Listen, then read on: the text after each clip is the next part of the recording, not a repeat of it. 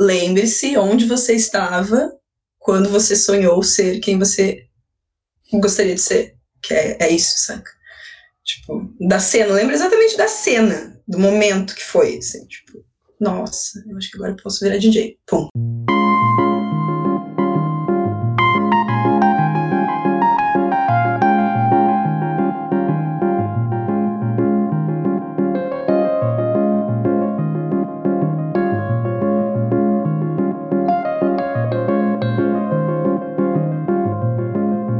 Noite, galera. Sejam bem-vindos ao podcast Milhas do Rolê. Essa noite eu vou conversar com a Suelen Melo, do coletivo Turmalina. A Suelen é daqui de Porto Alegre e está no corre aí da produção cultural e trabalhando como DJ desde 2014. E boa noite, Suelen. Boa noite. Muito, muito obrigado por aceitar o convite de conversar aqui conosco. É uma honra te ter aqui. Obrigada pelo convite. Na a moral. gente estava a gente estava lembrando ontem, a gente fez um testezinho ontem, e estava lembrando que uma das primeiras, bem no começo lá da trajetória da Suelen, a gente tocou no mesmo line-up. Yeah. Desde então estamos aí no corre. Eu acho que os nossos corres, eles eventualmente se afastam um pouquinho, às vezes se aproximam um pouco, mas tem uma coisa da gente estar mais ou menos no mesmo rolê. Uh, eu queria te pedir que tu te apresentasse assim um pouco rapidamente, trouxesse um pouco do teu percurso, sobretudo da, desse início da, da, da tua trajetória, como que tu decidiu tornar-se DJ, como foi isso para ti? Pois então. Bom, eu não vou apresentar muito, porque o Gabriel já falou bastante, assim, fiquei contemplada. Uh, cara, eu trabalho com produção desde 2014, meados desse. Uh, logo que eu comecei a frequentar pistas, né, tipo, entender pistas, porque já comecei a colar com uma galera que produzia. E a primeira festa que eu trabalhei e toquei foi uma festa indie que chamava Chá de Fita, que era no Clube Silêncio, ali na, na João Alfredo. João Alfredo, né? Isso. E era um clube que rolava bastante festa de rock e tal. E lá foi, tipo, um dos meus primeiros contatos, assim, tipo, com a possibilidade de produzir. Né? E era tudo bem no amadorismo, assim, mas a gente fazia umas noites muito massa. E nisso eu acabei me aproximando de equipamentos também, porque aí os guris tinham, então, tipo, né, comecei a ver como é que era o processo, assim, tipo, o que fazia um DJ mesmo. E foi muito mara. Uh, e aí comecei a colar com algumas pessoas e ver as festas que estavam surgindo naquele mesmo momento, naquele mesmo período, assim, e me aproximar de uma galera. Aí, nisso, eu acabei conhecendo uma trupe, que é a galera da VDD, que inclusive o Mário tá aí online, salve Mário, meu padrinho. e eles tinham uma festa que era com banda e discotecagem e sempre trazia uma galera que não era uma galera tipo mainstream pra tocar, tá ligado? Uma galera que tipo normalmente não tocava como era o meu caso, porque eu Bulhufas era DJ, eu ia na festa, curtia a festa, fazia umas playlists e tipo era isso, assim. Um, então me chamaram pra tocar nessa festa. E eu montei um line, tipo, super no, medo, assim, muito, ai meu Deus, eu vou tocar numa festa. Total amadorismo. Mas rolou. E foi muito massa. E esse line, inclusive, o Gabriel tava, o Gabriel e a Posada tocaram nessa festa e foi uma noite muito foda, assim. Foi na casa de teatro, a casa tinha dois andares, eram dois ambientes. A festa VDD propunha uma parada mais psicodélica e até foi uma das minhas primeiras experiências com produção para além da festa, né? Tipo, não era só o som. A gente tinha a experiência do som, mas a gente também tinha toda uma preocupação com o ambiente, conceito, performances. Então, tipo, a galera ia uh, sabendo que ia poder aproveitar uma experiência completa, né? E esse teto é um teto que, tipo, é um diferencial foda, assim, realmente. Muito importante uh, participar disso. E depois disso só foi. Daí só foi rolando. Pois é, eu parei de tocar um tempo, por, enfim, coisas da vida, me mudei, acabei indo morar na quebrada de novo, e daí tava longe do centro, então foi mais difícil me aproximar de novo. Uh, eu consegui, continuei produzindo a chá de fita por um tempo, mas aí a festa acabou. E os, processos, os processos foram diminuindo, né? Mas ainda o contato com a música sempre ficou, tipo, enfim, eu sou uma pessoa que ouve música 24 por 10, assim. Tô sempre, tipo, de fone, ou escutando alguma coisa, ou falando sobre música com alguém em algum momento, assim até fico meio travada se eu não tenho uma música de trilha para conseguir fazer as coisas, tá ligado? Como se o meu raciocínio tivesse fosse marcado por isso. Então, seguiu a pesquisa, né? Tipo, na vida, assim. E o teto maior, assim, de, tipo, começar de fato a produzir foi a partir do momento que eu entrei na Casa Frasca. Que uhum. é uma casa que não, hoje não existe mais, mas foi uma plataforma, tipo, incrível, assim, fundamental de suporte para muitos artistas de Porto Alegre, de verdade.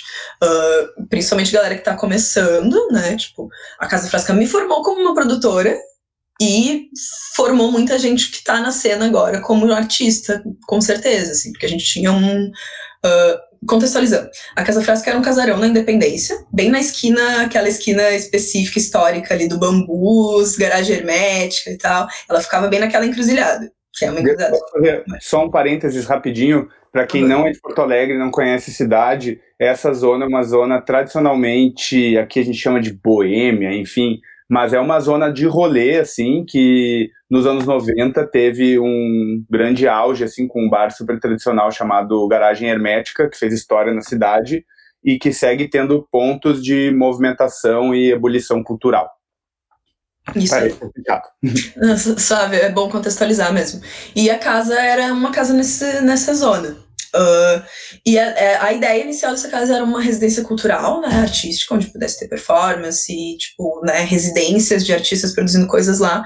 E aí a, a casa ela acabou se tornando um portal aberto mesmo para muitas coisas. E começaram a rolar mostras, feiras, uh, cinemas lá na sala também, e show. E daí, a partir disso, a gente já evoluiu pra festa, porque a gente adora fritar.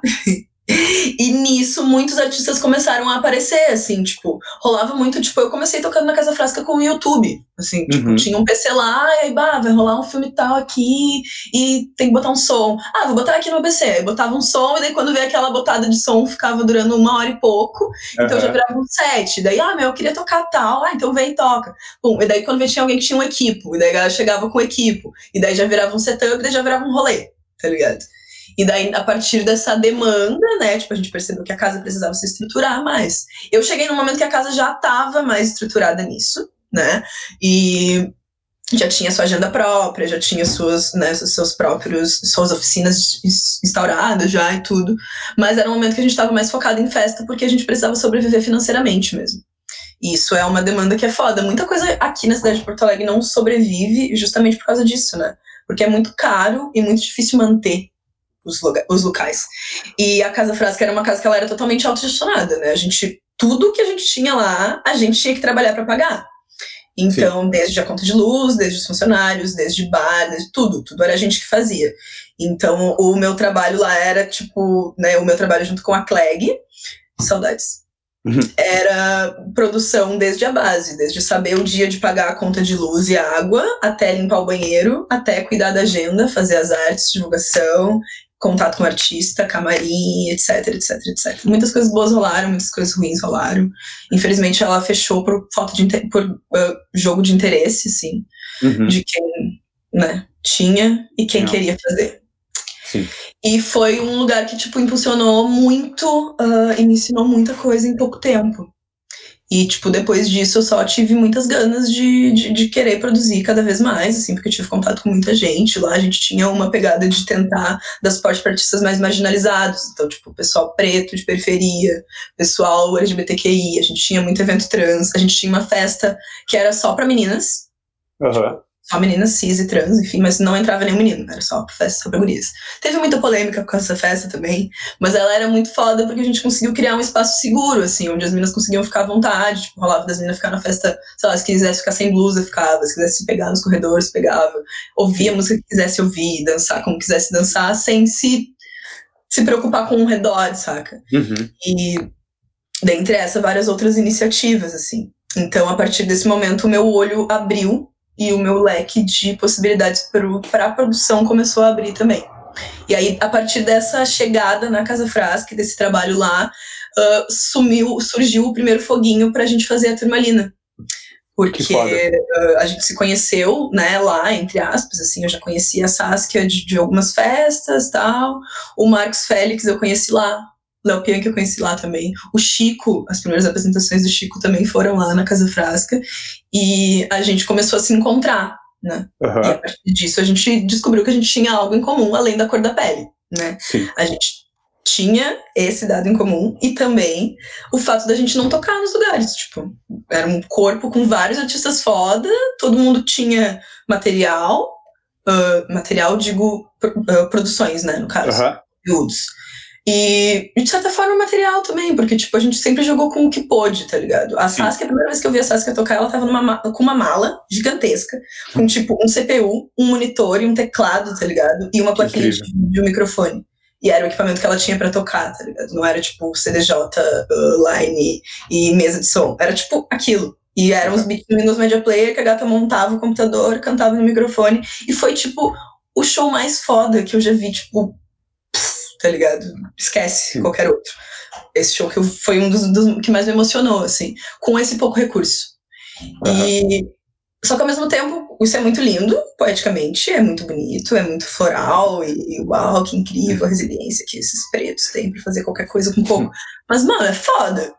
É foda. Tu vê um artista que carregar uma mala com mais de 15 quilos de trem lá da puta que pariu onde mora pra montar um setup fudido para conseguir fazer um show que, sei lá, Playboy faz qualquer merda ali em 15 minutos com todos os equipamentos possíveis, saca? E a Turmalina surgiu nessa intenção da gente conseguir se unir para se fortalecer também, porque, tipo, um tinha um pouco, o outro tinha um pouco também.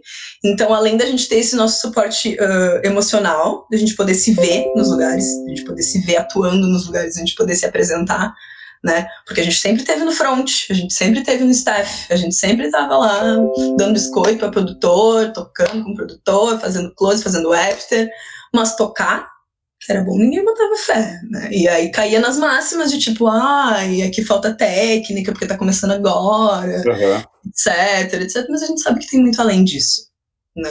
Não é só por, por questão de técnica. Então, a partir da turmalina, a gente começou a se entender enquanto produtor preto, enquanto criador preto, enquanto esse corpo negro dentro desse mundo da produção e dentro desse, desse uh, circuito das artes que é totalmente racista, é totalmente elitista e, tipo, muito aos poucos está se abrindo agora para a gente conseguir se movimentar, né? Uhum. Então, foi esse o primeiro estopim, assim. E aí a nossa primeira festa foi numa casinha no quarto distrito, que era a casa onde morava o Marcos e a Saskia, tipo, cobrando sete pila o valor do ingresso, era mais barato para pessoas pretas, pessoas brancas pagavam mais, e isso rolou treta. Logo na primeira a gente já começou fazendo treta. E, uhum. e foi muito foda, assim, foi tipo, a gente chamou o pessoal da Bronx para tocar, e foi um tipo um, um, momento muito intenso, assim, muito importante. E aí, a partir disso, a gente fechou o bonde, assim, o bonde aconteceu. E daí era isso. No começo era Marcos Félix, Chico, Bianchi, Tabu, o Iago, se eu não me engano, o Iago já estava nessa primeira festa, eu não me lembro agora. Eu e. Desculpa se eu esqueci de alguém, mas era nós fazendo esse front aí. E daí, a partir disso, a gente começou a se juntar mais para fazer. E daí foi agregando galera. Chegou a Mari, chegou o Tom também, Phylon. Um, quem mais? A gente teve uma edição que agregou Pedra Preta também, o Gino, que são artistas visuais muito foda e tal. E a gente já conseguiu, né? As festas da Turmalina, elas são mais esporádicas, assim, elas não são festas que acontecem, tipo, todo mês. Porque Sim. a gente tem uma realidade de produção diferente dos, dos outros, das outras pessoas. O tempo do povo preto é um tempo diferente do tempo de todo mundo. Uh, a gente tem dificuldade de estrutura, dificuldade de percurso, dificuldades financeiras também. Então, tipo, o meu procedimento criativo não é o mesmo do que uma pessoa que não precisa trabalhar oito horas por dia e pegar um ônibus às sete horas da manhã. Uhum. Então, tipo, né, uh, o tempo é outro, né? E a gente tem. Uh, a gente respeita isso. Isso é uma das coisas que tipo, a gente tenta fazer o máximo possível dentro do nosso coletivo, é tentar respeitar o tempo de cada um para fazer o que a gente consegue fazer que seja bom, saca? Então, é tipo isso. E aí a gente escolheu ter datas mais específicas, assim, para os rolês acontecerem, para conseguir fazer as paradas rolarem do jeito certo. Pode crer, que massa. É incrível, assim, tu conseguiu uh, resumir, mas de uma maneira bem completa, assim, a tua trajetória. Uh, então tu começa nesses rolês que tem um cunho uh, experimental, né? A gente conversava sobre isso em outro momento. Uh, chá de fita, casa frasca, VDD e tal. Então era algo que te acompanhava. E dentro desse e eram rolês que eram uh, a produção desses rolês era majoritariamente branca, esses rolês antes da turmalina. Sim, sim. Inclusive, principalmente nesse sentido do, do, lance mais psicodélico, assim, eu comecei tocando indie, né, em festa de rock, e tipo... tá ligado? A gente não tava lá. A gente não tava sim. lá. Eu dificilmente vi alguém, assim, uh, vi alguma pessoa preta nessas festas. Era muito raro. E era, tipo, Uh, e produzindo, então, muito menos, né? Tipo, era bem mais difícil, assim. E não é que a gente não consumisse o conteúdo. A gente consome, inclusive, né? Tipo, tô eu aqui dizendo que eu consumia o conteúdo, tava lá. E, tipo, conheço algumas outras pessoas, mas acontecia muito, como acontece até hoje, da gente não se sentir à vontade nesses espaços também. Uhum. Justamente por a gente não se ver e isso é muito doido, cara, porque uh, não deveria ser assim, enfim, esse é um texto muito antigo já, uh, de todos os lugares onde a gente vive, né, tipo, a gente não deveria se preocupar em ser ou não adequado no espaço simplesmente por ser preto. Eu deveria poder transitar livremente onde eu quiser transitar, né? Ouvir a música que eu quero ouvir, enfim. E às vezes não é nem o fato de tu não ser bem recebido, enfim, de tu não poder estar tá lá, de tu não poder pagar para estar tá lá, porque também às vezes rola isso, mas não é sempre sobre isso, mas é de tu simplesmente não se sentir pertencente àquilo, porque aquela cultura não tá te mostrando nada que te pertença, tá uhum. ligado? E daí a, a Casa Frasca é um, é um espaço com uma abertura um pouco maior, né? Porque a VDD era uma festa que era produzida de forma itinerante, né? Mas uhum. em clubes mais tradicionais e tal. E a Chá de Fita era num clube super tradicional daqui também, chamava Silêncio uhum. e tal. E, a, e tu conta da, de como a Casa Frasca, enquanto um espaço mais poroso, foi o que possibilitou que esses corpos circulassem de uma maneira diferente, habitassem aquele espaço, e a partir uhum. disso vocês constituem um coletivo. E esse coletivo é o que vai fortalecer vocês para que vocês possam tensionar de maneira ainda mais. Uh, uh, de, de, ampliar ainda mais essa perspectiva. Exatamente. Uh, e daí, então, normalmente eu faço, tenho feito o caminho contrário, perguntando lá o começo e tal. Tu trouxe um turbilhão de coisas, assim, da, da, da tua trajetória que eu acho que são super importantes, mas eu gostaria de inverter dessa vez e já pegar para o momento atual, assim, porque eu acho que tu está vivendo um momento muito rico também. Uh, tu falou sobre a dificuldade que é de sustentar os rolês, né? Que a Casa Frasca é uma casa que deixa de existir em algum momento porque não teve sustentabilidade. A Turmalina uhum. é um coletivo com um potencial artístico gigantesco, mas que tem tempo diferente. Não que seja bom ou ruim, mas enfim, eu acredito que talvez vocês gostariam de poder investir, né, numa numa recorrência maior, talvez, ou se dedicar mais a isso e tal que que tu, qual, qual, que tu acha que é a importância, assim, como tu tem vivido isso, a importância de ir se profissionalizando, ir se instru instrumentalizando e utilizando o termo que a Bela usou e que eu tenho gostado bastante, e hackeando esses sistemas para que a uhum. gente possa também tirar alguma grana, dar sustentabilidade para os rolês, como que tu vê essa questão? Uhum. Pois é, cara, é, hackear, hackear eu acho que é uma das principais características dessa trajetória toda, na real, porque era muito sobre isso, assim, uh, do início até agora. Era tipo fazer o rolê acontecer numa festa, uma casa que vai cobrar 25 reais o ingresso e 30 reais um drink, trabalhar a noite toda dentro daquele meio abstrato e voltar para a realidade pegando dois busão às 6 horas da manhã para chegar na Restinga de novo, num lugar onde ninguém vai entender o que tu estava fazendo, porque a realidade cultural dessas pessoas é outra uh, né, que foge disso que a gente está fazendo. Então é sempre esse choque, né? Uh, uma amiga minha fala sobre atravessamentos. Eu gosto muito desse nome. A Dani fala isso. Oi, Dani, se estiver aí. Beijo. Uh, sobre os atravessamentos que a gente tem que fazer para conseguir né, ter. Toda, a nossa cultura é sempre atravessada, os nossos objetivos são sempre atravessados por uma realidade né, uhum. que nos permeia. E realmente é complicado, uh, tipo, conseguir produzir conseguir se emancipar criativamente quando tu não tem, tipo, tu não tem autonomia para isso. Por exemplo, se tu não tem equipamento, tu precisa pedir emprestado. Então tu depende de uma outra pessoa que tem esse equipamento. E tipo, que legal que tu pode pedir emprestado, beleza? Tem gente que não tem nem isso, mas tipo, mano, a gente tá falando de criatividade, criatividade é fluxo. Então, uhum. tipo, não, não acontece, sabe, da mesma forma, assim. Uh, mas eu, eu gosto muito de observar uh, que desse início até agora, né? Tipo, muitas pessoas com quem eu convivi fizeram um caminho de evolução muito legal, assim, conseguiram, tipo, alcançar um nível de, de profissionalismo dentro disso, assim. Tipo, nessa mesma época da frasca do início da Turmalina, eu conheci o Léo Pianchi começando a produzir os bagulho dele, e agora esse ano ele lançou um álbum.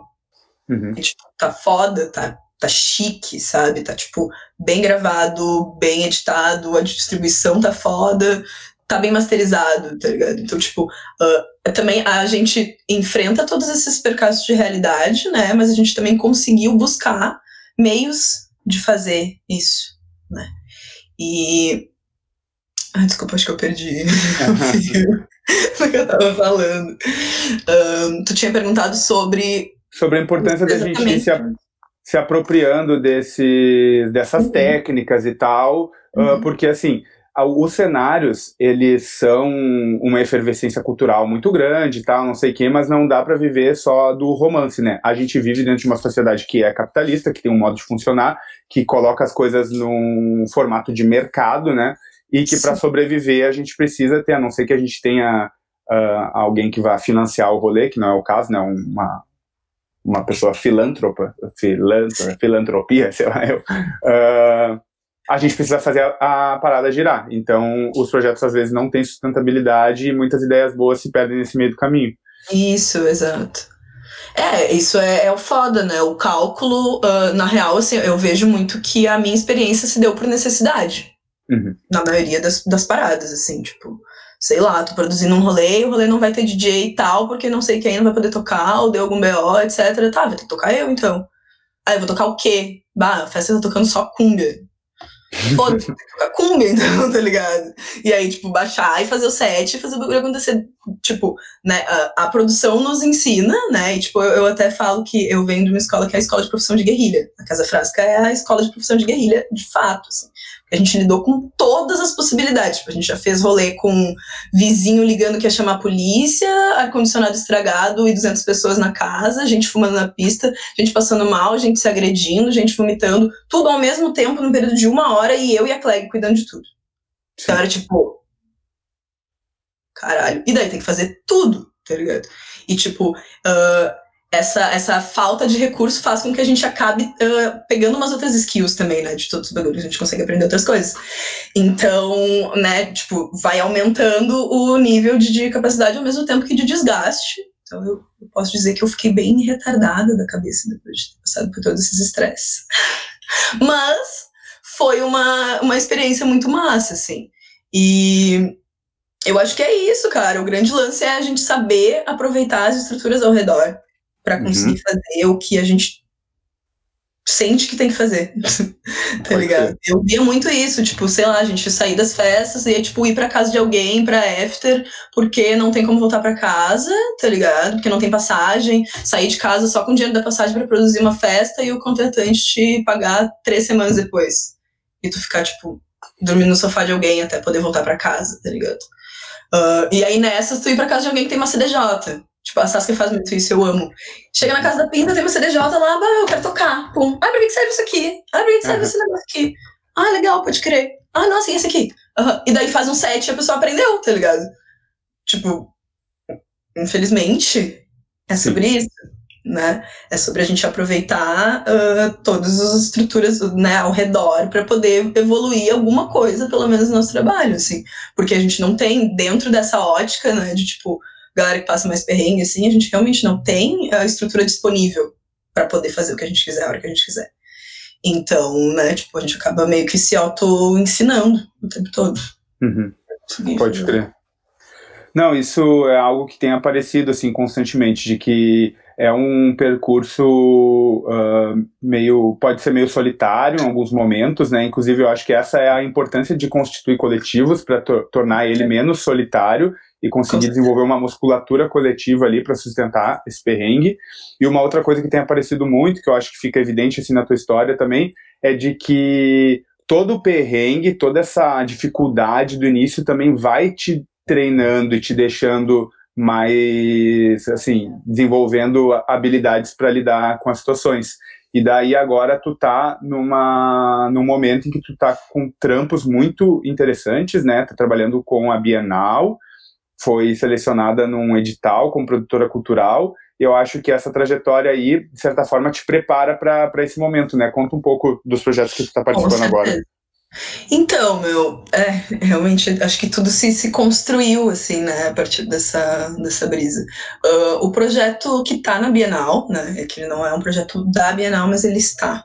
É um projeto, vou tentar resumir rapidamente, assim, um projeto que se chama Projeto Chama, que é de uma artista de Recife, a Ana Lira, que ela tem um trabalho com pesquisa musical e fotografia, e ela, enfim, está sempre tentando reunir uh, narrativas da diáspora africana, das diásporas do povo preto, né, e etc.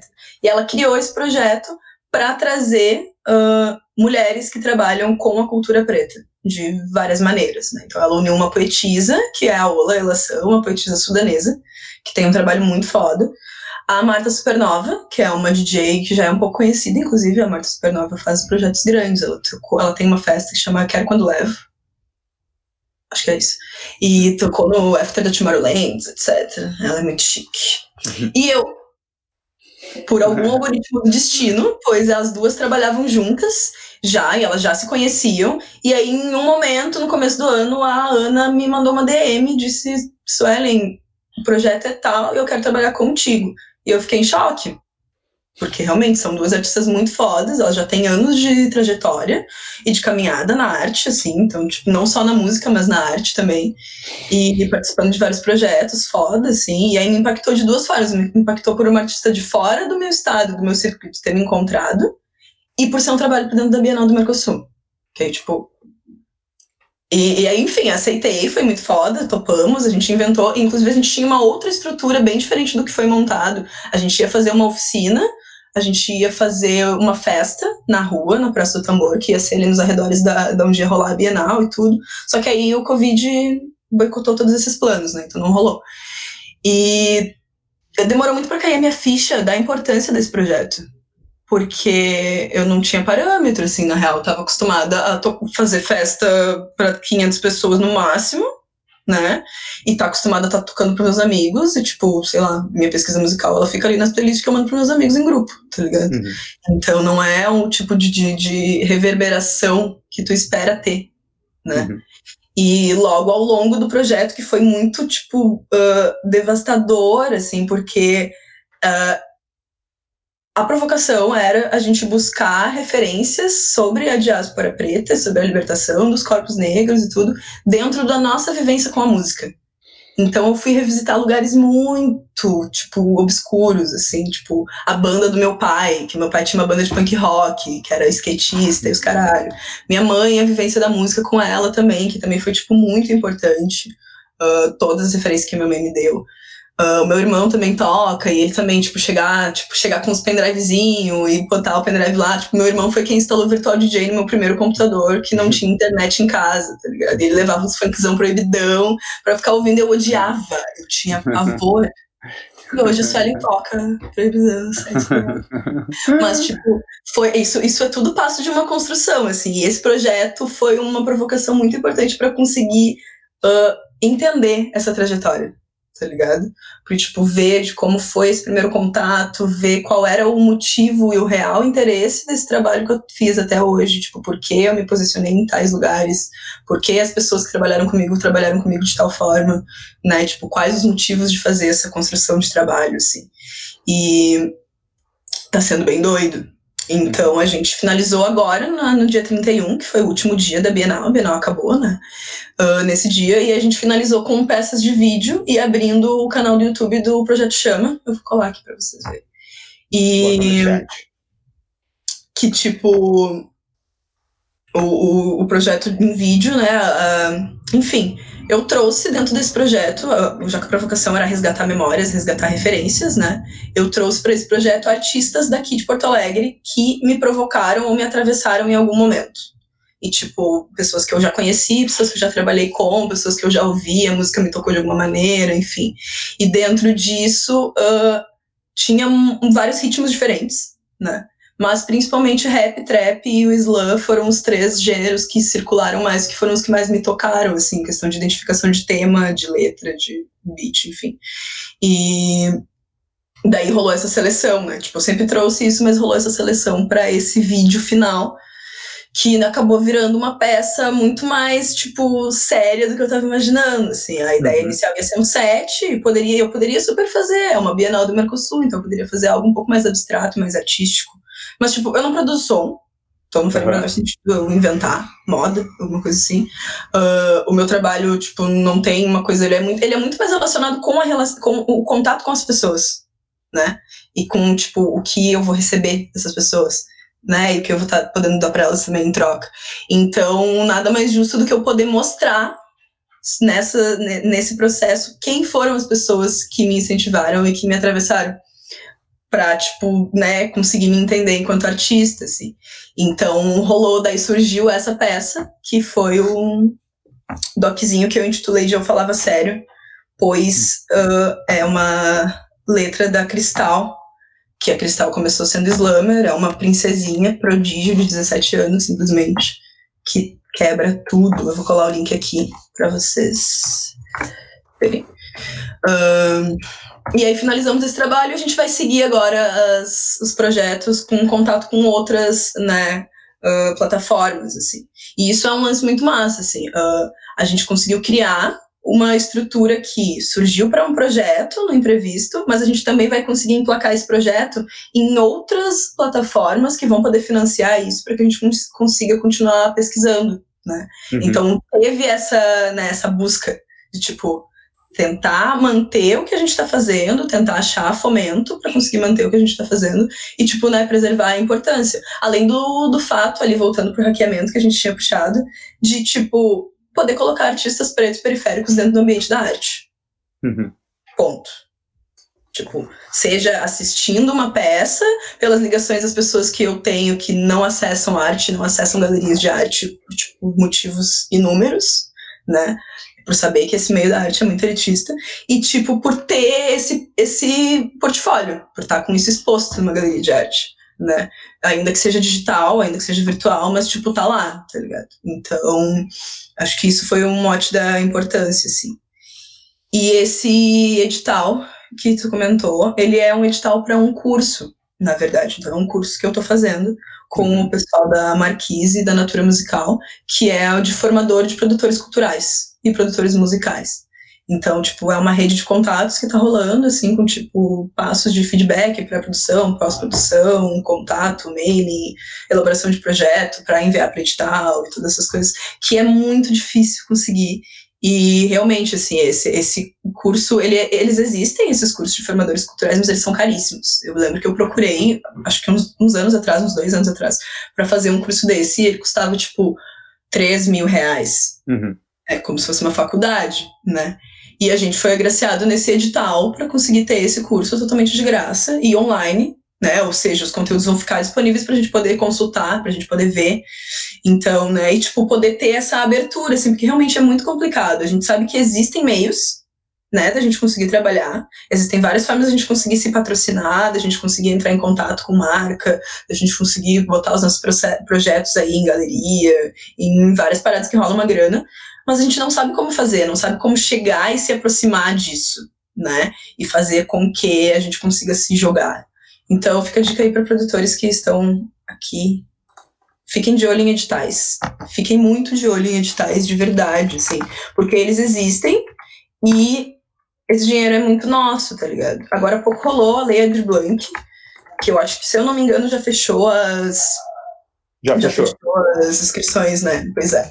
Mas era tipo um projeto de governo que estava liberando milhões e milhões de reais para produzir arte no uhum. Brasil.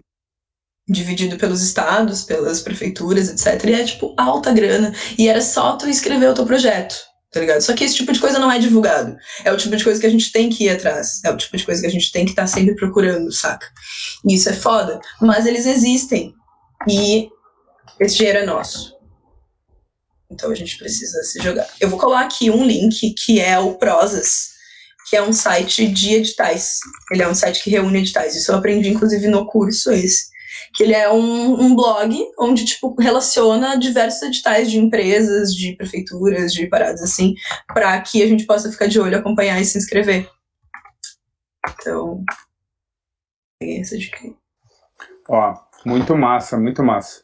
Uh, nós estamos chegando na metade do programa. Eu gostaria já de agradecer a galera que está nos acompanhando sempre aí ao vivo. reforçar mais, reforçar mais uma vez que é colaborativo aqui, né? Pode ter a interação. Vocês podem fazer perguntas no chat para a Suelen. Uh, quem não do, botou o joinha aí, bota o joinha, nos ajuda a compartilhar que está rolando para mais gente poder acompanhar junto aqui. Uh, eu queria te perguntar, então, tu falou que teve um momento que tu chegou a parar de tocar porque voltou a morar na Quebrada, né? Na Quebrada, quer dizer, na Restinga, é extremo sul de Porto Alegre. Exato. Eu queria te perguntar um pouco sobre como tu vê essa relação centro-periferia Uh, é uma dicotomia às vezes que é colocada, mas que a gente não precisa pensar em termos somente geográficos, assim, né? Tipo, dá para pensar enquanto movimentos culturais que são mais centrais do ponto de vista de hegemônicos, assim, e periféricos. Uhum. Uh, tu faz parte da Zona, Zona Experimental, que é um núcleo label que tra tem trabalhado, assim, né, levantado a bandeira, assim, do Tech e tal, que é uma sonoridade que a gente pode chamar de periférica. Uhum. Uh, e a gente está falando também, né, da dificuldade do underground de se sustentar e a necessidade, né, de hackear essas linguagens de, que nos dão acesso à, à grana, né. Eu queria entender assim como que tu acha que é possível ir manejando essa relação uh, tênue, né, de tipo de instituído, instituinte, como que faz para poder manter esse espírito de tensionamento permanente, tendo que fazer esse jogo às vezes, né, de estar tá participando da, das coisas. Queria que tu falasse um pouquinho sobre isso.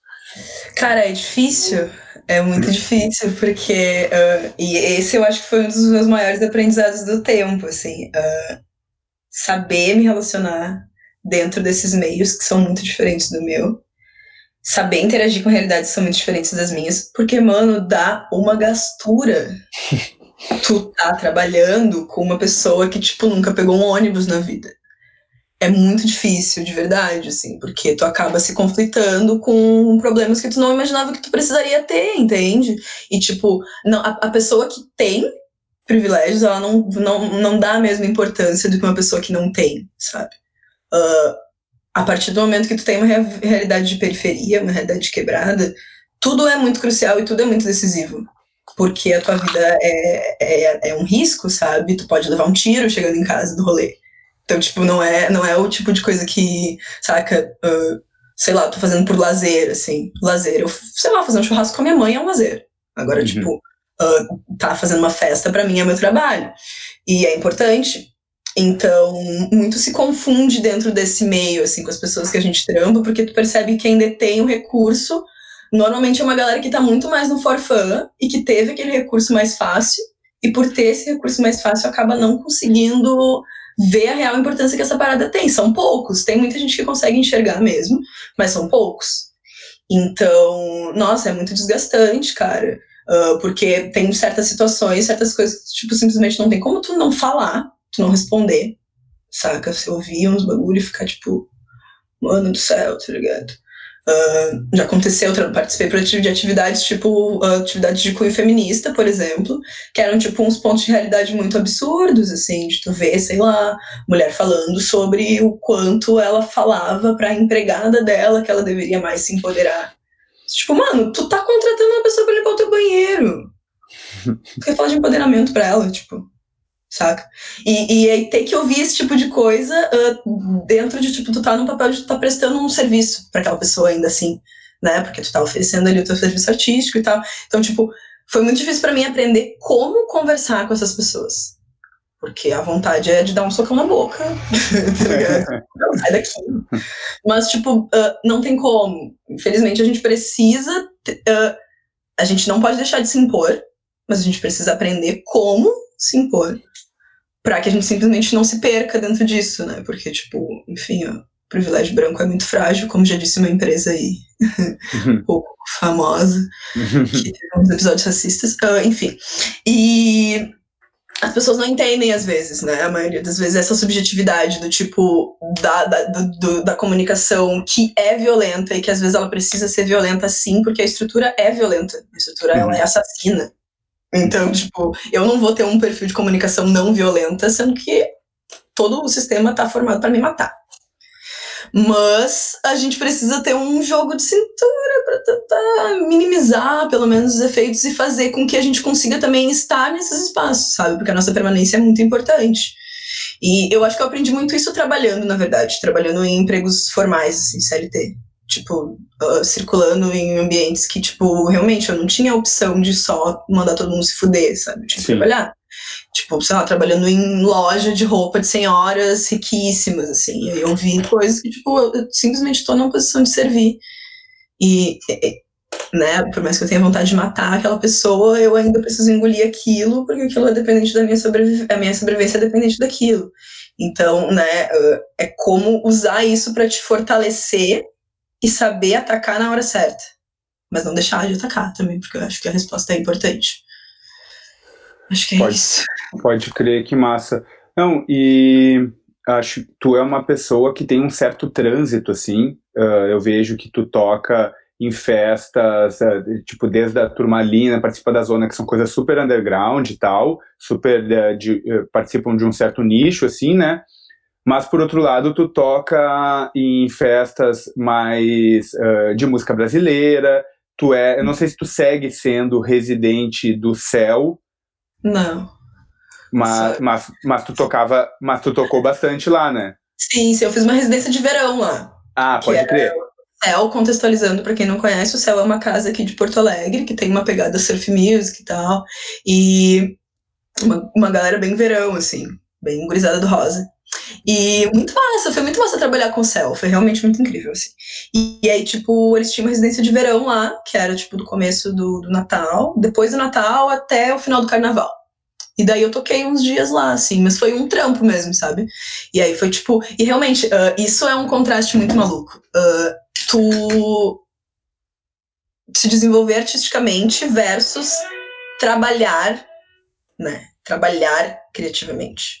Porque aí, a partir do momento que tu precisa capitalizar o teu hobby, tu acaba matando muita coisa nesse processo, assim. Para mim era isso, assim. O trabalho no céu foi muito legal, mas ele era um trabalho muito mais mecânico, né? Era comum eu tocar na mesma semana o mesmo set duas, três vezes, tocar na, todos os dias pelo menos três músicas no mesmo set. Era, porque, tipo, pensa, era uma, é uma produção em massa, né? Tu fazer uma programação que vai de terça a domingo, todos os dias, né? Então, tipo, tá, tinham temas diferentes, etc, mas, tipo, é automático, né? E aí você faz para isso, assim.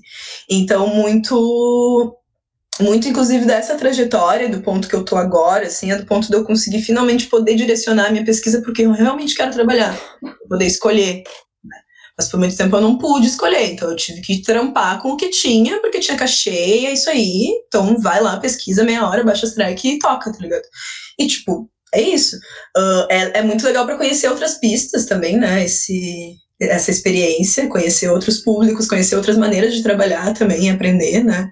Uhum. Porque o underground ele funciona muito no intuito, né? No, no, instinto. Tipo, a gente pega e faz, não precisa de tal, a gente vai lá e faz, pum, aluga banheiro, monta o bar, tudo no intuitivo, assim. Mas se a gente não frequenta outros lugares, se a gente não toca em outras pistas, se a gente não mantém contato com pessoas diferentes de nós, a gente não consegue entender outras realidades. A gente vai achar que o jeito de fazer é só aquele. Mas a gente tem várias outras formas, né? Então, tipo, uh, essa pira de poder interseccionar, assim, esse, né, essa pesquisa toda é muito doido, assim, e muito massa também, claro. Só que, confesso, o fato de ter que vender o teu produto, né? Eu, eu boto fé que algumas pessoas estão assistindo aqui vão concordar comigo. O fato de ter que vender o teu produto é muito uh, cansativo, né? Uhum. Dentro do processo de pesquisa. Tipo, é foda, é foda. Se a gente pudesse, né, viver de amor e arte, seria muito lindo. Sim, Mas, pode crer. É isso. É, eu toquei em vários espaços diferentes também. Já toquei em festa de faculdade, já toquei em festa de casamento, acho que nunca, mas formatura já fiz umas vezes. Eu me chamei pra tocar em formatura quando a pandemia acabar. Eu vou tocar em formatura. Em aniversário. Inclusive, uma vez eu toquei numa festa. Esse acho que foi o rolê mais aleatório que eu já fiz. Era uma festa de aniversário de 65 anos numa pizzaria. Ah. que maravilha! Foi, tipo, foi muito bom, foi muito bom, foi incrível, assim, era uma conhecida minha, uma data de aniversário, ela queria que eu tocasse, toquei música brasileira só, assim, foi tipo tudo, foi tipo tudo open bar, open food, galera incrível, assim, tipo, tu acaba ficando amigo da mãe da Pinta, assim, tipo. E é, esse, esse tipo de trabalho também, especificamente, é muito maluco, né? Porque é esse, tipo, por exemplo, tu vai tocar numa casa mais chique, uma casa mais elitizada, tu foi chamado como DJ para tocar em uma casa, né? Aí, tipo, tu ainda pode jogar tua pesquisa ali, dar uma brisada. Mas, tipo, tu vai tocar numa festa de aniversário, numa festa de formatura, num casamento. Mano, tu tá contratado pra animar a festa. Tu vai ser, tipo, o fly da festa, tá ligado? tu vai tocar, tu vai dançar, tu vai, tipo, brincar com as crianças, vai. todo mundo. Então, tipo, é, é doido. É doido. Sim, eu já tive. Esse tipo de, de festa eu acho muito divertido. Me chamem pra tocar em aniversários, casamentos, formaturas, chá de bebê, aniversários, bar mitzvah. Quem já passou por essa situação deve saber, assim, tipo, tu tá tocando num evento corporativo, uma coisa assim, daqui a pouco alguém vem e te pergunta, ah, como é que liga o microfone? Ah, mas e o telão não tá funcionando? E tipo, eu sou o DJ, não tem nada a ver. Uhum, é, rolou, rolou isso já em algum evento, não me lembro qual foi que eu toquei, que aí a galera queria projetar um vídeo, e daí, tipo, eles já estavam com tudo pronto dentro da cabeça deles que eles iam projetar o vídeo, mas eles não sabiam como fazer. E daí, tipo, na hora, no meio da festa, teve que parar tudo, parar o som, pra poder, tipo, instalar um projetor, assim, a galera me pedindo cabo. E, ah, tu não tem o um cabo? Tipo, não, mano, não tem o um cabo, um cabo de vídeo, não é um cabo de som, é outra Exatamente. coisa. Ah, a pessoa, tipo, ah, é verdade. Pois é. Então é, é perrengue, perrengue master, perrengue master. E essas festas, assim, daí sempre rola, assim. Se já rola em festa normal, essas festas sempre rolam, tipo assim, tem algo mais animadinho? Ah, não, agora já acho que já tá na hora de tocar algo mais, aquelas mais animadas. Sim, eu juro. Ai, tu pode. Não, e eu, eu gosto das pessoas que pedem música. eu lembro que teve uma formatura que era música brasileira só. A menina, tipo, o case era esse, música brasileira. E aí, tipo, beleza, eu levei uma coleta de música brasileira, tipo, um monte de coisa. E daí teve um tiozinho que pediu pra tocar. O que, que era que ele queria, cara? Puta, era uma coisa, tipo, muito clássico dos anos 80, gringo, assim. Era tipo um Rod Stewart, sei lá, no meio do meu mundo, assim. Eu tava, tipo, tocando, sei lá, Tim Maia. E eu fiquei muito, tipo, ah, desculpa, eu não, não sei te ajudar. Infelizmente. Tem uma que me ensinaram, que eu passei a aplicar umas vezes quando perguntavam isso, que a pessoa vai lá, ah, tu não tem tal coisa, daí tu diz assim, ah, não tenho, mas porque tá ruim? Daí a pessoa fica com muita vergonha sempre assim, não, não, não, não, tá ótimo, tá ótimo e tal. Eu juro, essa eu nunca usei, essa eu nunca usei, mas é, eu não tenho, é tipo, bah, não tenho, não tenho internet aqui. Só que aí ainda tem argumento, a pessoa vem, não, mas eu tenho celular aqui, eu tenho celular, dá pra ligar, liga no caminho. Tipo. Pode crer. Uh, e a melhor de todas é: não, eu não tenho, mas o próximo DJ vai tocar. Uhum. Essa daí mata. Essa aí mata. Essa aí mata. Vai tocar, vai tocar ainda, vai tocar, tá cedo ainda, meu. Já tô terminando, já tô terminando. tá, mas resumindo então esse papo aqui, tipo, tem perrengue no caminho, tem perrengue no caminho, esses perrengues te ensinam muitas coisas e, tipo, não tem muito como pular etapas, assim, né? Eu acho que às vezes. Uh, lógico que rola uma decepção no começo, a gente não tem onde tocar, mas uh, daí fica a importância da gente fomentar espaços e ir uhum. furando um pouquinho a bolha. E a, a, Bela falou isso, eu acho que tu traz isso também, mas ao mesmo tempo a gente. Não é para romantizar. Tipo, esse vai lá e faz que a gente fala, assim, não é que, tipo, é fácil fazer, que é só lá e fazer e tal. Não, tipo assim, tem realidades, realidades para algumas pessoas vão ser mais complexas, para outras menos, mas de certa forma, um caminho que a gente vem aplicando e que vem dando mais ou menos certo é se juntar, né, com os aliados, buscar aliados e aliadas uhum. e um pouco a, a, a, arrancando esse espaço, assim, né. Uhum. Uh, e eu queria saber, então, essa, esse bloco se chama é pro meu TCC. Oferecimento TCC das gurias. Meu Deus. Ai, patrocinadores, muito chique. E a pergunta é: o meu TCC é sobre coletivos. Eu estou estudando os coletivos. E eu queria saber, então, para ti, o que é um coletivo, né? Porque eu acho que não tem uma definição, a gente não tem uma definição fechada disso. Eu queria saber o que, que é um coletivo para ti, quais são os potenciais de trabalhar em coletivo, mas também quais são os desafios. Tá, meu bem. veio. Mano, uh... deixa eu pensar, peraí. Pode pensar, leva o tempo que tu precisar. Cara, o que é um coletivo? É que são coletivos e coletivos, né? Mas eu vejo coletividades, eu gosto de chamar uhum. de coletividades, como uma grande família. Porque a gente, né, tipo, se a gente for pegar, sei lá, pegar a relação da minha família tem altos e baixos, e do coletivo também, né? Mas a gente é uma plataforma mesmo, sabe? Eu, eu vejo coletivos como suporte por mais que existam perrengues ou não, acho que coletivos eles são plataformas de, de suporte, assim. Tipo, né? Uh, tem uma diferença, tu, mesmo que a tua participação seja pouca dentro de um coletivo, de tu lançar, por exemplo, um som, tu lançar ele sozinho, e tu lançar ele a partir de um coletivo. Porque tu já sabe que vai ter, pelo menos, um pequeno grupo de pessoas já vai estar te apoiando ali, né? Uh, né, que botam fé no teu som, tu tá no coletivo por algum motivo, então, né, tipo, aquele grupo de pessoas ele vai poder te, te ajudar de alguma maneira, né, a, a difundir esse som. Então, né, eu acho que eu acho que o coletivo é, é total uma plataforma assim, de, de impulsionamento. E eu acho que o, o grande lance é esse, é tu poder construir sem bater a cabeça sozinho. Uhum eu acho que o desafio é esse também. tu poder construir sem poder decidir as coisas sozinho. Mas nem sempre é bom decidir sozinho também. Eu acho que, tipo, tem muito, é muito importante que a gente tenha alguém para botar a mão no ombro e dizer, meu, tá viajando. Não é isso. Não faz isso, essa ideia não é boa, não, não manda, não lança, de repente faz assim. E aí tem uma outra pessoa que consegue te dizer, não, faz assim. E aí, tipo, né, a gente consegue construir uma ideia e não simplesmente tirar ela da cabeça do nada, assim, como se não fosse nada. Então, eu acho que, né, isso, um coletivo, plataforma de suporte, prós, plataforma de suporte, uhum. contras, muita gente decidindo coisas. E isso eu acho que se torna mais difícil, porque são muitas realidades, né? Tipo, com a turmalina, por exemplo, né, e principalmente, a gente tem muitas subjetividades.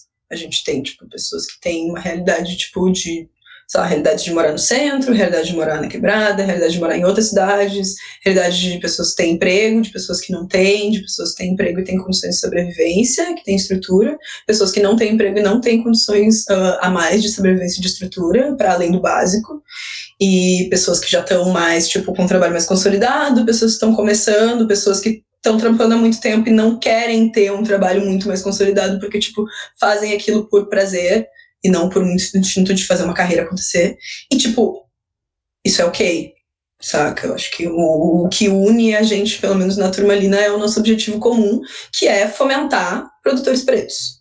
De alguma maneira, seja só criativamente, ou distribuindo som, ou bucando em determinados picos para tocar, ou tal. Mas, tipo, ou só, sei lá, ouvindo um, um áudio da pessoa chorando triste, porque alguma coisa aconteceu. Tipo, né, tudo isso faz parte, assim. Uhum. Então, Acho que é isso. Pode crer, que massa. Ah, é, tipo, é. nós estávamos finalizando essa parte Vai. das coisas. Que, tipo, a gente tem uh, essas subjetividades todas, que todo coletivo tem, beleza, mas a gente também tem essa coisa de realmente, assim, uh, eu não quero nos colocar né, deslocado de nenhuma realidade de, cri de criação, mas a gente é deslocado de uma realidade de criação porque a gente tem realidades bem diferentes. A gente não vai ter a dificuldade, por exemplo, se a gente decidir lançar um VA a gente não consegue lançar no mesmo tempo que, por exemplo, a Goma consegue lançar, porque vocês têm uma estrutura diferente da nossa. E, tipo, é isso, sabe? É, é um fato. Isso não é bom ou ruim, é um fato, uhum. né? Tipo, existem realidades diferentes. Então, né, a gente trabalha com o que tem, conforme dá, assim, né, pra, pra, tipo, não deixar morrer a parada mesmo.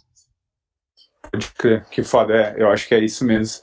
Uh, e, então, o, agora seis anos já nesse corre, constatando vários fatos nessa tua trajetória, vários fatos constatados, né, de dificuldades, mas também de possibilidades. Que dica tu daria para Suelen que estivesse lá começando, na verdade, assim, que dica tu dá para alguém que esteja começando e que queira fazer isso, assim? O que, que tu acha que é importante da pessoa saber, que tu gostaria de saber, talvez, quando tu estivesse lá começando, que possa ajudar alguém? Não vai ser fácil. Não vai ser fácil. E nunca esquecer do ponto que tu tava quando tu decidiu fazer o que tu quer fazer. Tipo, seja se for começar agora ou se tu já tá no corre já faz anos, não esquece do que ativou esse bagulho. Porque isso vai fazer tu lembrar como tu chegou, saca? E isso é muito importante. Isso é muito importante de verdade, assim. Porque é, é muito fácil a gente se deslumbrar com o mínimo, né? Principalmente agora que a gente tá numa era super digital e aí, tipo, o reconhecimento do seu trabalho se dá muito por like, por comentário, por view, por, tipo, sabe, biscoito virtual, assim. Mano, isso significa, significa, isso impacta, isso impacta, são portais, etc, etc, etc. Mas isso é muito, né? Tipo, isso acaba muito fácil. Era isso. É tipo, a questão de, sei lá, acontecer qualquer coisa, postar um trabalho que 100 pessoas não vão gostar, e tu tem, sei lá, 3 mil pessoas seguindo, 100 pessoas não gostaram do trabalho, tu vai perder essas 100 pessoas. Paciência, mas tu vai continuar fazendo teu trabalho, entende? E uh, acho que acreditar nisso é importante a full, assim. E é, eu pensei em dizer sobre brigar um pouco menos, porque eu já briguei demais, eu perdi muita coisa brigando. Mas eu aprendi muito também. Sim. Então, acho que não esquece. Acho que é a parte mais importante. Não esquecer de quem tu é ou quem tu era no começo do processo. Pra lembrar sempre, sim. Pode tipo, a gente muda, a gente não é a mesma pessoa, mas é justamente por isso, saca? É tipo, tu poder perceber assim, caralho, eu mudei. Ou, nossa, eu continuo sendo mesmo, continuo acreditando nas mesmas coisas. Mas, tipo, eu acho que lembrar isso é muito importante. Tem uma frase bem Tumblr dessas que eu, que eu adoro, que, tipo, acho que foi até um mote, assim, quando eu vi essa frase pela primeira vez, eu fiquei tipo, mano, é isso. Que é, lembre-se onde você estava quando você sonhou ser quem você gostaria de ser. Que é, é isso, saca? Tipo, da cena, lembra exatamente da cena, do momento que foi, assim, tipo, nossa, eu acho que agora eu posso virar DJ. Pum. Nossa. Aí, tipo, corta pro momento agora. Corta pro momento agora. E, tipo, tá acontecendo, não tá acontecendo, tu quer que aconteça, tu não quer mais que aconteça, quer desistir, beleza? Mas, tipo, entender como, de onde veio essa vontade, é, eu acho que é um bagulho muito massa. Nossa, que incrível. É aleatório, assim, eu gosto de música, daí eu vi que dava pra juntar uma na outra e funcionou, daí... Ah, por que não? Festa. Muito bom festa. Que incrível, meu. Nossa, até me arrepiei aqui. Eu tenho pensado muito isso, assim, também. Tipo, a gente tá num ambiente que volta e meia nos leva para um panorama de, de se comparar e tal, né? De querer ter as coisas, desejar ter as coisas, e às vezes as coisas levam um tempo para acontecer. Mas eu acho que é super importante a gente poder olhar onde a gente está e onde a gente estava ontem ou anteontem e ver as coisas que a gente fez, né? E, tipo Sim. assim, se orgulhar dessas coisas, sabe? Tipo, poxa, a gente queria fazer, eu tô vendo aí a galera do Coletivo Central, por exemplo, tá no chat. Eu amo eles. Tipo, eles começaram a fazer uma parada, meu. Vocês já fizeram um bagulho muito foda, fizeram acontecer. Se orgulha disso. Para pessoas que não conhecem o Coletivo Central, acho que é legal falar. O Coletivo Central foi um coletivo de estudantes malucos, muito fritos, e vocês sabem que é verdade. que começou a fazer festas dentro de botecos em Porto Alegre. Botecão, boteco de avenida, pegar um setup sound system, botar 130 pessoas dentro de um boteco ali, com o bar funcionando, com os tios jogando sinuca, com a galera vendendo corre. E, tipo, trabalho lindo. É isso. E daí vão lá, e, da, e, daqui a pouco um vai ter mais oportunidade de tocar num outro lugar, vão ir trocando e vão ir aprendendo fazendo. Então, tipo, tem que gostar desse processo, né? Tem que gostar de passar um trabalho um pouco. E tem que olhar para o que a gente, tipo assim, isso que tu falou eu acho muito lindo, né? Olhar para o que nos fez, o que, que despertou, o que fez o nosso corpo vibrar em relação. Uhum. Eu, eu lembro que eu sempre sentia, eu sentia um frio na barriga quando eu via a banda passando o som. Sim. Sempre que eu vi uma banda passando som, eu sentia um frio na barriga, assim, me arrepiava todo. Eu pensava, não, eu quero trabalhar com música, é isso. E eu não sabia tocar nenhum instrumento, então acabei virando DJ.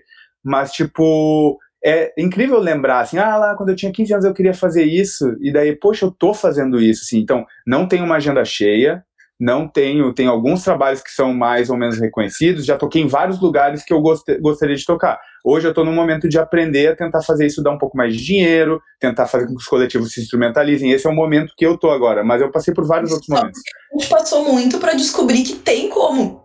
Porque no Exatamente. sonho lá do virtual DJ de quarto, tu, tipo, acha que tu vai fazer isso só porque tu ama. E, tipo, realmente tu ama, mas tu sabe que tu vai poder uh, usar isso como teu instrumento de trabalho é, é tudo, saca? Só que existem estratégias, né? A gente não pode, tipo, simplesmente ser birrento e dizer assim, não, não, não vou conseguir, não tá dando dinheiro, não sei o quê. Mano, o perrengue vai continuar. Não vai passar, não vai parar. Vai ficar um pouco mais fácil, vai ficar mais divertido, ou não. Mas, tipo, o perrengue vai continuar, tá ligado? Porque é, é isso. É trampo, é trampo. Eu não sei se tu já tinha concluído. Mas eu. Já, já, não, não, que isso, eu quero te ouvir. Mas... Curso, uh, né, vai, vai. uma plataforma que tem vários produtores, então aí tem né, várias pessoas ali falando sobre suas experiências. E rolou uma palestra esses tempos com um produtor foda que faz shows internacionais grandes, assim, tipo Axel Rose, tipo Katy Perry. E eu me identifiquei muito, eu pude me identificar muito com a fala dele dentro do meu campo de produção, que é a produção independente, para até mil pessoas no máximo. Porque, tipo, as situações são muito parecidas, entendeu? A gente vai ter que lidar e a gente vai passar trabalho se a gente não fizer um pré-planejamento, a gente vai passar perrengue se a gente não souber o que a gente precisa colocar, o que a gente precisa investir, a gente vai passar trabalho se a gente ficar fazendo só no amor achando que não precisa de dinheiro. Porque, mano, tu tem que pagar equipamento, tu tem que pagar pessoas para trabalhar, tu tem que garantir a segurança das pessoas, uh, né? Tipo, tu tem que fazer todo esse funcionamento acontecer. Então, tipo, é um corre. E é estressante. Mas é muito gratificante. É, é, bem isso, assim, tem que amar, tem que amar. O bagulho é que tu tem que amar o que tu faz, porque é doido. Que foda. É, uh, e eu acho que a gente vive um momento, tipo, essa onda de coletivos que a gente vivencia, assim, ela é meio pós-2010, assim, tipo, é um momento, né, desse, desse cenário. E agora, com quase 10 anos, pelo menos, né, tipo, já tem uma, eh, informações, já tem coisas, assim, tem pessoas que estão fazendo isso há muito tempo, acho que a gente está num período de amadurecer essas coisas. Então, quem está começando, se gruda na galera que já está fazendo há um tempinho, que está afim de compartilhar informação, porque essas redes existem, e, e tenta se instrumentalizar de alguma forma para não ter que bater cabeça da mesma forma, exatamente da mesma forma que a gente bateu. Tipo assim, o trabalho não tem como pular mas tem como talvez pegar uma certa inteligência coletiva que está se criando aí e, e, e, trabalhar a partir dela. Uhum. E também não se ater na falta de estrutura, tá ligado? Tipo, se tu não tem a estrutura que o DJ que já toca há mais de cinco anos tem, primeiro, ele já toca há mais de cinco anos, e tu não. E segundo, tu não vai deixar de fazer o teu trabalho porque tu não tem estrutura, né? Tipo, eu tocar, tipo, né, tocando desde 2015, eu tocava em CDJ nessas casas que eu tocava, mas, tipo, a única, o único momento em que eu via a CDJ era quando eu tava tocando. Então, tipo, eu não passava sete em CDJ, tá ligado? Passava, tipo, sete virando as músicas no, no Windows Media Player ali no, no, pendrive antes de levar o pendrive pro rolê pra tocar. Então, tipo, né, a, a, o contato com a estrutura, ele já foi muito mais difícil, e hoje está muito mais fácil. Então, eu acho que isso é um lance muito de, de a gente aproveitar, assim, também. Tanto que foi um bagulho que a gente bateu muito, eu e o Sérgio, no laboratório que a gente fez, contextualizando. A gente fez um laboratório de experiência com mixagem, né? Laboratório de mixagem, especificamente, no ano passado a convite da, de, de, uma galera que também é uma galera que hackeou o sistema das artes, assim, galera de quebrada, galera falida, que conseguiu entrar num edital e instituir uma residência artística numa casa importante de Porto Alegre. E dentro das atividades dessa casa, né, a galera do Antes Ditas trouxe o laboratório de mixagem e convidou eu e o Sérgio. Foi um jogo muito interessante, porque, primeiro, eu e o Sérgio ensinando, é, tipo, e aí a gente. Uh, não, não que a gente não sabe, mas a gente sabe, né? Tipo, não muito, assim, sei lá, não, não dar uma aula. E a nossa intenção não foi essa, assim, a nossa ideia foi uh, possibilitar que as pessoas pudessem ter contato com o que a gente já teve contato. Né? Poder dar umas mortas, assim, tipo, ó, oh, mano, tu, se eu tu apertar o kill e assim, e assim, vai fazer esse efeito. Se tu usar o loop dessa forma e dessa forma, vai fazer esse efeito. Se tu usar record box, vai ser assim. Se tu não usar record box, vai ser assado. Dá pra uhum. te fazer do jeito que tu quiser. Mas tem outras formas, tá ligado? E, tipo, né, é muito isso. E foi muito, muito massa ver pessoas, assim, com sede de, de uhum. fazer, assim, a parada. E, tipo, que conseguiram se desenvolver a partir disso, assim, também, tá ligado? Uh, porque é, é muito difícil tu, tu se criar sem referência. E sem Sim. incentivo. E então, quando você tem, quando você tem estrutura de pessoas que estão te favorecendo, estão te apoiando, estão apoiando teu corre, meu, se agarra se agarra nisso, acredita mesmo, porque, tipo, faz muita diferença. Faz muita diferença, assim. Uh, ter gente que acredita no teu trampo. Que bafo. Amiga, muito, muito, muito obrigado. Estamos chegando no final. Adorei conversar contigo. Essa é a hora. Ah. Quem tiver, quem está nos acompanhando aí até agora, muito obrigado. E vamos pegar umas perguntas aqui. Ah, eu fico nessa de não querer que passe de uma hora, mas quer saber também? Deixa Vamos passar de uma hora, né? Qual o problema? Vamos, como é que eu faço? Vou dar um Ctrl F e procurar por interrogação. Porque o chat está gigante aqui. O chat aqui. Ó, o Botini tinha perguntado qual é o site que tem os editais. Uhum, colei ali, é o Prozas, prozas.com.br. Tá. Isso, Vamos lá tem vários tipos de digital, assim. Uh, eu não manjo muito 100% também, tá? Porque eu também tô aprendendo agora. Mas se alguém tiver alguma dúvida e quiser perguntar, chama aí. Eu não garanto é. que eu vou responder tão rápido. porque é, então, arroba Suelen mesmo, é o Instagram da Suelen, vocês podem chamar ela, quem não conhece ela ainda. Uh, não tem perguntas, na verdade, a galera só tá elogiando. O Lucas tá falando que o curso na Casa Baca foi foda, muito importante para ele. Uh... Coisa inbox eu não responder. Gabriel tá dizendo aqui que é muito massa que a gente tá mais tempo no rolê e tá querendo ajudar a galera. É isso aí, é sobre isso mesmo. Uh, ó, o, a Martina Formaggio tá te perguntando: Suelen, você não cansa de ser perfeita?